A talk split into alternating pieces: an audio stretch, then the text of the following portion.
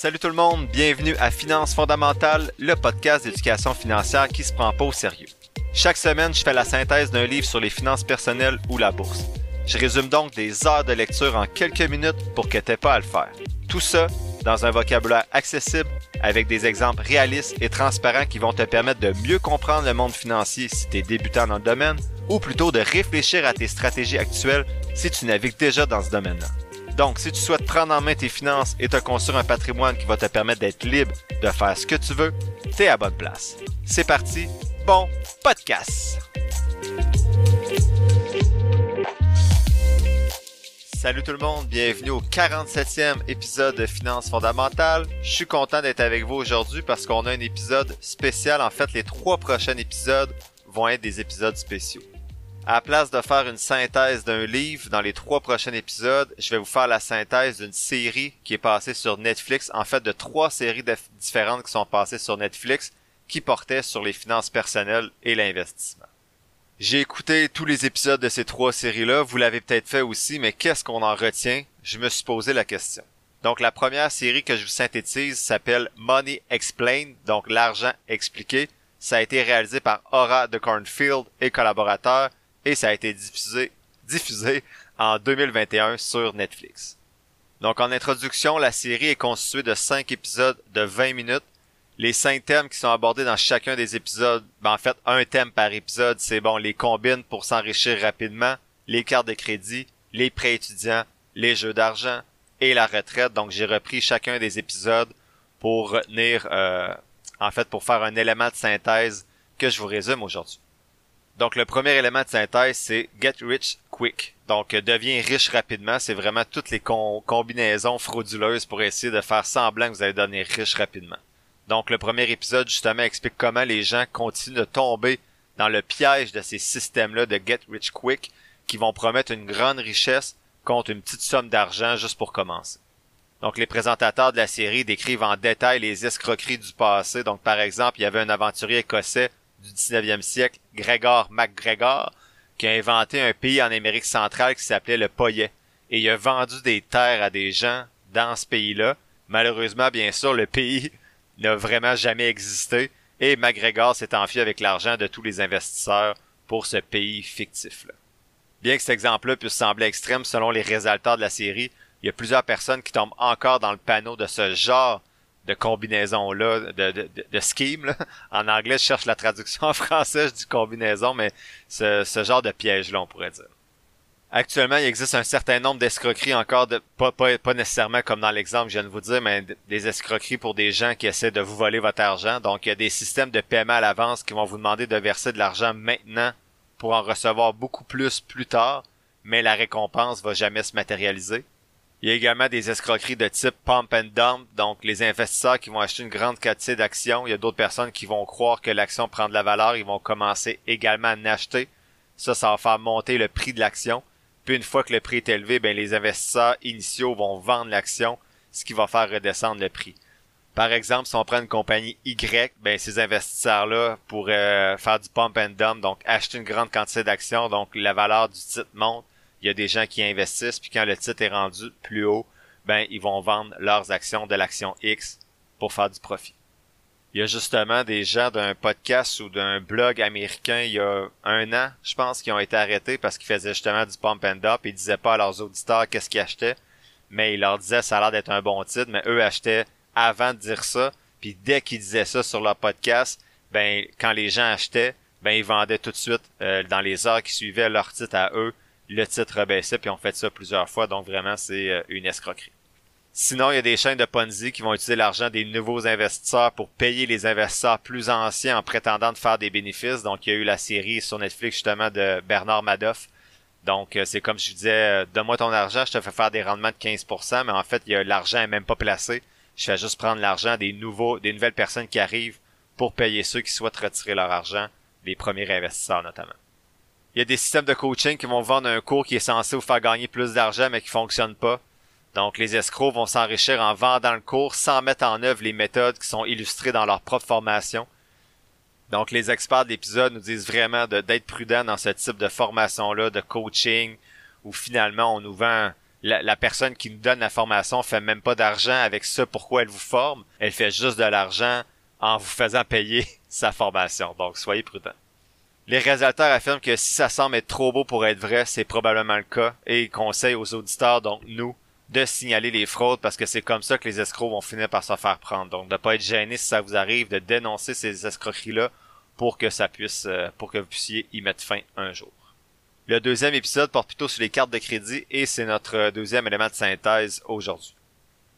Les premières cartes de crédit universelles ont été inventées dans les années 1950, donc avant les gens avaient recours à des prêts à la banque lorsqu'ils avaient besoin d'argent supplémentaire pour s'acheter quelque chose, et ils étaient jugés sur leur capacité à rembourser l'argent, donc ils devaient avoir des garanties disponibles, mais également sur leur personnalité.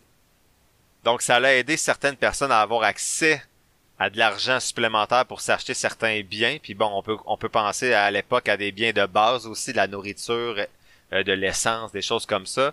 Par contre, c'est sûr que c'est pas c'est pas rose du côté du consommateur le, crédit, puisqu'il y a 4 Américains sur 10 qui sont endettés avec leur carte de crédit. Aujourd'hui, c'est sûr que les cartes de crédit sont omniprésentes, donc tout le monde en utilise au moins une, et souvent c'est votre code de crédit qui va déterminer le type d'offre que vous allez pouvoir recevoir des institutions financières. Donc avant, c'était les garanties que vous aviez et votre personnalité. Maintenant, c'est rendu votre code de crédit. J'en ai déjà glissé des mots ici et là, mais il y a certaines personnes qui utilisent leur carte comme un moyen de paiement. Donc, ça va signifier qu'ils vont rembourser intégralement chaque mois ce qu'ils doivent sur leur carte de crédit. Donc, la société émettrice de la carte va pas gagner d'argent avec ces personnes-là comme moi, qui à chaque fin de mois rembourse la totalité de ce qu'il y a sur euh, ma carte de crédit. Donc, la seule chose sur laquelle la compagnie de carte de crédit va faire de l'argent, c'est sur les frais qu'elle euh, qu'elle obtient en fait lorsque le, le commerçant utilise la machine pour la carte de crédit. Donc, les réalisateurs appellent les gens comme nous qui payent à chaque mois leur carte de crédit, donc qui payent pas de frais d'intérêt, les transactors, donc les... J'ai de la misère à, le traduire en français, mais les transactors, ça pourrait être euh, ceux qui font des transactions. Il dit que si les gens comme nous, mais je dis nous parce que vous êtes mes chers auditeurs, donc j'imagine que vous payez votre carte de crédit à la fin du mois, je l'espère pour vous. Il dit que les autres personnes vont être des revolvers, donc des revolvers, qui ont des dettes à long terme et qui vont payer des frais élevés avec leur carte de crédit. Donc le documentaire souligne que la plupart des problèmes surviennent lorsque les gens commencent à utiliser leur carte de crédit comme des comptes d'épargne d'urgence. Donc ces gens-là, lorsque le relevé va arriver, ben, ils vont souvent s'attacher à l'option de paiement mensuel minimum au lieu de rembourser la totalité de, leur sol. C'est à ce moment-là que les sociétés de carte de crédit cessent d'être des amis pour nous aider dans nos achats et se transforment plutôt en prédateurs. Donc pour elles, ces clients-là sont des proies faciles dont elles peuvent, et là je cite les réalisateurs, sucer l'arme chaque mois de ces personnes-là, donc les vider vraiment de leur argent. Et aussi, j'en ai déjà glissé un mot, mais il y a certaines personnes qui sont des pirates des cartes de crédit, donc ils vont passer beaucoup de temps à maximiser les primes avec chacune des cartes et les bonus qu'ils peuvent recevoir. Donc les experts de l'émission recommandent de choisir notre carte avec soin en optant pour celles qui ont le taux d'intérêt le plus bas possible. Ils disent qu'on devrait toujours bien sûr essayer de rembourser notre solde en totalité à chaque fin de mois, et si on a déjà des dettes, ben, on devrait déterminer le montant qu'on est capable de payer chaque mois ou chaque semaine pour s'en débarrasser rapidement, surtout une dette de carte de crédit. Et pour rembourser ces dettes-là, il suggère d'automatiser plutôt des paiements euh, de sorte que vous n'allez pas avoir à, à, décider à chaque fois est-ce que je rembourse la dette ou est-ce que je m'achète un café? Bon, c'est pas un bon exemple, le café ça coûte pas cher, mais est-ce que je m'achète une nouvelle paire de bottes, est-ce que je m'achète une nouvelle raquette de tennis ou je rembourse mes dettes? Ben si vous automatisez ces paiements-là, vous n'allez pas avoir à prendre plusieurs décisions, vous allez juste à prendre une décision une fois de dire, ben, il y a toujours tel pourcentage de ma paye qui part dans ce compte-là pour payer mes dettes. Donc, vous avez juste une bonne décision à prendre et vous n'avez pas une bonne décision à prendre plusieurs fois chaque semaine. Donc, automatisez les processus de remboursement de vos dettes. Troisième épisode et troisième élément de synthèse euh, aujourd'hui, ça portait sur les prêts étudiants. Dans cet épisode-là, ils décrivent en détail l'histoire de ce type de dette-là et les conséquences désastreuses que ça peut avoir pour les personnes qui s'orientent pas rapidement vers des carrières qui sont bien rémunérées après leurs études. La pertinence de cet épisode-là va dépendre du fonctionnement de, ce type de prêt-là, en fait, de, de, l'enseignement supérieur dans le pays auquel euh, dans lequel vous vivez. J'ai eu de la misère avec cette phrase-là. Donc ici, on est au Canada, donc c'est sûr que tous les exemples dans l'épisode sont américains mais il y a certaines informations quand même qui peuvent s'appliquer à des personnes qui vivent en Angleterre ou dans d'autres pays où les frais universitaires sont élevés. C'est pas le cas ici au Canada. Donc la série va traiter de ce sujet-là, donc surtout de la manière dont le gouvernement américain va transférer de plus en plus le coût de l'université à l'individu, ce qui rend difficile pour les diplômés de s'offrir une vie qui était avant à leur portée, ben en fait avant à la portée de la plupart des gens, maintenant ben ils vont s'endetter beaucoup pour y parvenir. This episode is brought to you by Snapple. Welcome to the Snapple Market Auditory Experience. Close your eyes. Imagine you're walking into your neighborhood store. You make your way to the back and reach for your favorite Snapple flavor. You can't wait. You take a sip. Whoa, that's a lot of flavor. Hmm, what flavor are you holding? Now open your eyes and check out Snapple.com to find ridiculously flavorful Snapple near you. When you need mealtime inspiration, it's worth shopping Kroger, where you'll find over 30,000 mouthwatering choices that excite your inner foodie. And no matter what tasty choice you make, you'll enjoy our everyday low prices, plus extra ways to save, like digital coupons worth over $600 each week. You can also save up to $1 off per gallon at the pump with fuel points. More savings and more inspiring flavors make shopping Kroger worth it every time. Kroger, fresh for everyone. Fuel restrictions apply. Selon les statistiques dans l'épisode, il y a 10% des emprunteurs de ce type de prêt-là étudiants qui sont pas capables de rembourser, qui ont en fait qui ont un défaut de paiement et qui doivent alors immédiatement rembourser la totalité du solde. Les gens qui sont pas capables de rembourser leur prêt étudiant, mais risquent de voir leur salaire ou leurs biens saisis et leur code de crédit s'effondre. Les réalisateurs disent qu'heureusement, il existe des, des programmes d'aide aux États-Unis puis que toute personne qui a des difficultés avec ses prêts étudiants pourrait contacter des prêteurs ou des, des sites de conseils indépendants à l'avenir, il suggère qu'il devrait avoir des nouvelles politiques qui pourraient alléger la pression sur le système des prêts étudiants. En attendant, les étudiants vont devoir choisir euh, avec soin le diplôme et le prêt qu'ils souhaitent obtenir euh, pour étudier. Donc cet épisode-là, c'était vraiment plus une réalité américaine que canadienne. Ici, les prêts étudiants sont pas aussi lourds qu'aux États-Unis, mais je souhaitais quand même aborder ce sujet-là avec vous. Dans le quatrième épisode, on parle de problèmes de jeu et d'argent, donc de gambling. Donc, euh, ils disent que l'industrie du jeu doit faire des bénéfices et qu'une personne moyenne va perdre des centaines de dollars par année euh, dans le gambling. Et les personnes qui vont être dépendantes des paris ou du gambling peuvent tout perdre, y compris leur maison et leurs économies. Ils disent que le jeu, c'est pas seulement une question d'argent, mais aussi d'euphorie entre le moment où on place le pari et celui où on reçoit le résultat. De plus, on se livre souvent à une pensée magique où on va créer des modèles là où il y en a pas, ce qui va rendre l'activité encore plus attrayante mais pourquoi est-ce qu'on aime ça autant jouer que ça? Selon les résultats, c'est parce qu'on attend à dé... en fait, on pense qu'on peut déjouer les pronostics et gagner de l'argent facilement. Donc, c'est une illusion de la chance. En fait, c'est ça, c'est comme ça que les psychologues appellent ça, l'illusion de la chance, de penser qu'on peut déjouer les probabilités. La plupart des gens devraient s'arrêter lorsqu'ils gagnent tôt, mais ils ne font pas parce que les concepteurs de machines euh, et les concepteurs de jeux à Paris ben savent comment retenir ces personnes-là. C'est conçu pour te faire croire que tu peux, en fait, que ton prochain gain pourrait être encore plus important, et ces machines-là ou ces jeux-là vont t'entraîner dans ce qu'ils appellent le trou du lapin. Donc t'es pas capable de t'en sortir et la seule façon que tu sors, c'est quand t'as plus d'argent. Donc les psychologues appellent ce sentiment-là la zone où vous vous, vous souciez plus de gagner en fait, mais vous voulez simplement continuer. Donc tu rentres au casino, tu commences à jouer, au début tu veux gagner de l'argent, puis à un moment tu tombes dans une zone où gagner de l'argent t'importe peu, tu veux juste continuer à jouer. Donc c'est vraiment lié à la poussée de dopamine dans le cerveau à chaque fois euh, que tu joues qui va te pousser à continuer à jouer. Vers la fin de l'épisode, les résultats mentionnent des applications de trading comme Robinhood qui sont en fait euh, qui, qui vont euh, qui vont rejoindre un petit peu ce visuel là de, de gambling. Donc il paraît que sur l'application de Robinhood, ben tu cliques, tu as des petits confettis qui apparaissent, tu gagnes des petits sous, des petits bonus. Donc c'est vraiment lié un petit peu à l'aspect jeu pour t'inviter à faire plusieurs transactions puis à, à trader souvent sur l'application parce que eux, bien sûr, récoltent des frais chaque fois que tu fais une transaction avec la différence entre le prix de ton action réelle et le prix que tu payes pour l'avoir. Donc ils disent que ces applications-là agissent d'une certaine façon comme des casinos puis vont induire en erreur les jeunes ou les nouveaux investisseurs qui vont perdre beaucoup d'argent en essayant d'anticiper le marché ou en faisant du trading, donc en négociant des actions plusieurs fois par jour. Malheureusement, cet épisode-là présente aucune stratégie concrète pour aider les gens à se défaire de leur dépendance au jeu ou à éviter de perdre de l'argent, mais je comprends que c'est pas nécessairement quelque chose c'est une dépendance qui est quand même très forte. Donc, je comprends que dans un épisode Netflix, c'est pas le meilleur endroit pour essayer de résoudre ce problème-là, bien sûr.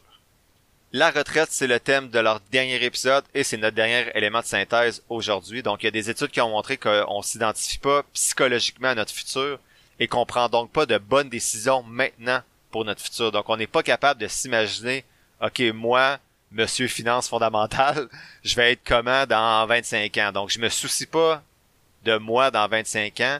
Les gens, en fait, ont de la misère à soucier de eux dans 25 ans. Donc, c'est pour ça qu'ils vont prendre souvent des décisions maintenant euh, pour un plaisir plus euh, court terme, plutôt que de penser, bon, mais je peux avoir du plaisir maintenant, mais également penser à mon moi dans 25 ans? Ils disent que 92% des Américains qui atteignent pas leur objectif pour la retraite. 92%, c'est quand même fou. La série compare la retraite à un tabouret à trois pieds. Donc le premier, le premier, euh, le premier pied, la première patte du tabouret, c'est la pension. La deuxième patte, c'est la sécurité sociale ou la pension d'État. Et la troisième patte, c'est l'épargne personnelle. Donc vous, votre tabouret ressemble à quoi? Avez-vous un fonds de pension? Tant mieux, vous avez une bonne première patte solide. Sinon, ici au Canada, on est chanceux par rapport aux États-Unis parce qu'on a le régime des rentes du Québec et la pension de vieillesse du Canada. Donc la sécurité sociale est quand même bien ici. Donc on a une deuxième patte que tout le monde a qui est assez solide quand même. Et la troisième patte, à quoi ressemble votre épargne personnelle en ce moment, votre IR, votre CELI ou autre? Ici, c'est mon opinion, mais je pense que c'est important de pas juste se fier aux jambes, à la jambe, en fait, de la sécurité sociale, même si ici au Québec, au Canada, on est bien, mais ça va être selon vos dépenses à la retraite, bien sûr. Donc, si vous souhaitez garder un rythme de vilain, ben, ok, peut-être vous allez avoir assez juste avec la sécurité sociale ici au Canada. Mais si vous souhaitez voyager, faire des activités, gâter vos petits-enfants, mais ben, vous devez, selon moi, si vous n'avez pas de fonds de pension, et même si vous en avez un, commencer à mettre un peu plus de sous du côté de la troisième patte de l'épargne personnelle. Il mentionne aussi une quatrième patte de, votre tabouret qui peut être le réseau social et le soutien familial. Donc, si vous des problèmes financiers, il y a certains membres de la famille qui peuvent peut-être vous aider, mais ça, c'est vraiment pas mon genre d'aller quitter de l'argent à mes proches. Donc, je vais m'assurer que mon tabouret est assez solide dans 25-30 ans. Les réalisateurs disent qu'avant, dans de nombreux pays, les régimes de retraite étaient à prestation définie. Donc, ça donnait un montant fixe aux travailleurs à leur retraite, alors que maintenant, c'est rendu des régimes à cotisation euh, déterminée. Donc, les gens vont avoir un montant qui va dépendre des sommes qu'ils ont versées pendant leur, leur carrière professionnelle. Donc, pour de nombreuses personnes, ils disent que les gens épargnent pas assez, n'épargnent pas épargnent pas en fait autant qu'elles devraient le faire. Et le problème, c'est quand on n'épargne pas autant qu'on devrait le faire pendant qu'on travaille, ça veut dire que nos dépenses sont plus élevées. Et ces gens-là, après, quand ils arrivent à la retraite, ben, ils ont toujours appris à dépenser plus que ce qu'ils épargnaient. Donc ça commence, c'est sûr que c'est difficile rendu à cet âge-là de dire ben je vais diminuer drastiquement mes dépenses parce que j'ai plus de sous. Donc pensez-y plutôt que tard. Encore une fois, les experts conseillent d'épargner régulièrement et d'automatiser les versements qui vont aller vers votre épargne. On en a déjà parlé souvent, notamment avec l'histoire des tiroirs où tu dois avoir un tiroir de 10 à 20% au moins qui part directement dans tes investissements à long terme. Il y a certains chercheurs qui tentent plutôt de combler le fossé psychologique entre le mois actuel et le mois futur. Donc euh, vraiment en, montrant des, des, images de la personne, en la faisant vieillir, notamment pour y montrer à voici à quoi tu vas ressembler dans 25-30 ans, pour pousser ces gens-là à épargner. Donc sinon, dans cet épisode-là, on parle beaucoup du système de, la, de sécurité sociale aux États-Unis. Il critique beaucoup. Il parle du système 401k, donc 401k, qui est l'équivalent de notre IR ici au Canada. Et il y a certains autres experts qui proposent de travailler plus longtemps, donc ça va, ça rendrait l'économie plus riche et ça permettrait aux gens d'augmenter leur épargne retraite, alors que d'autres experts sont pas d'accord et préconisent plutôt l'instauration d'un programme d'épargne obligatoire pour tous les travailleurs. Et c'est ce qu'on a ici au Québec avec la RRQ, donc le régime des rentes du Québec, c'est ça, tu es obligé de cotiser au RRQ et ensuite t'en profites à ta retraite, mais ils n'ont pas ce système-là aux États-Unis, donc bravo le Québec. Je pense également que c'est un bon système pour les gens qui sont pas capables de le faire euh, par eux-mêmes.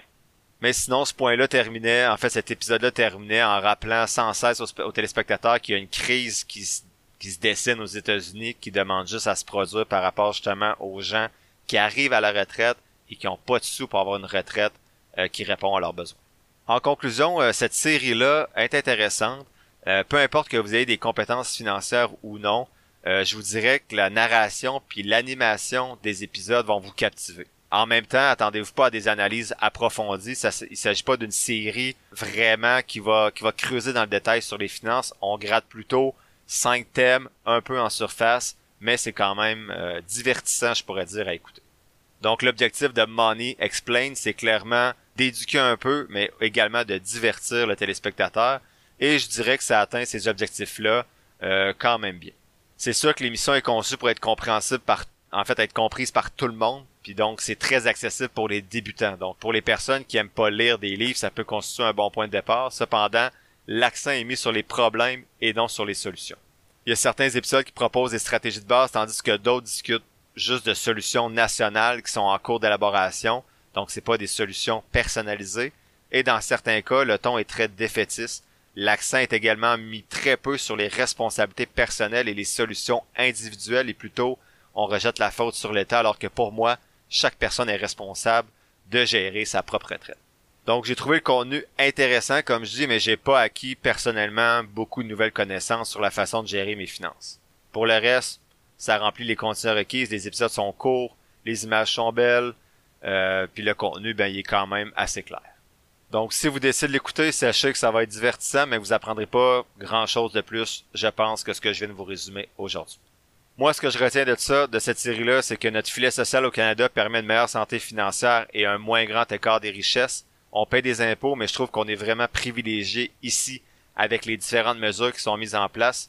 Suffit d'en profiter en gérant intelligemment nos choses au lieu de subir les pressions financières qui nous entourent dans le contexte actuel. La semaine prochaine, je fais la synthèse d'une deuxième série Netflix, soit Get Smart with Money, donc deviens intelligent avec ton argent, qui a été euh, réalisé par Stéphanie Sechtig. Ce jeudi, je partagerai sur la page Facebook du podcast l'analyse de 20 autres compagnies qui n'ont pas passé la première étape dans ma stratégie, et ça inclut notamment la WWE, donc la lutte, et Dollarama.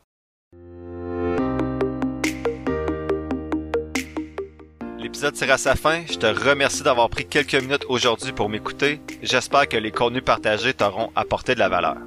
Si c'est le cas, ou bien que tu trouves que de façon générale, le podcast aide à ta santé financière, tu peux soutenir mon travail de trois façons différentes.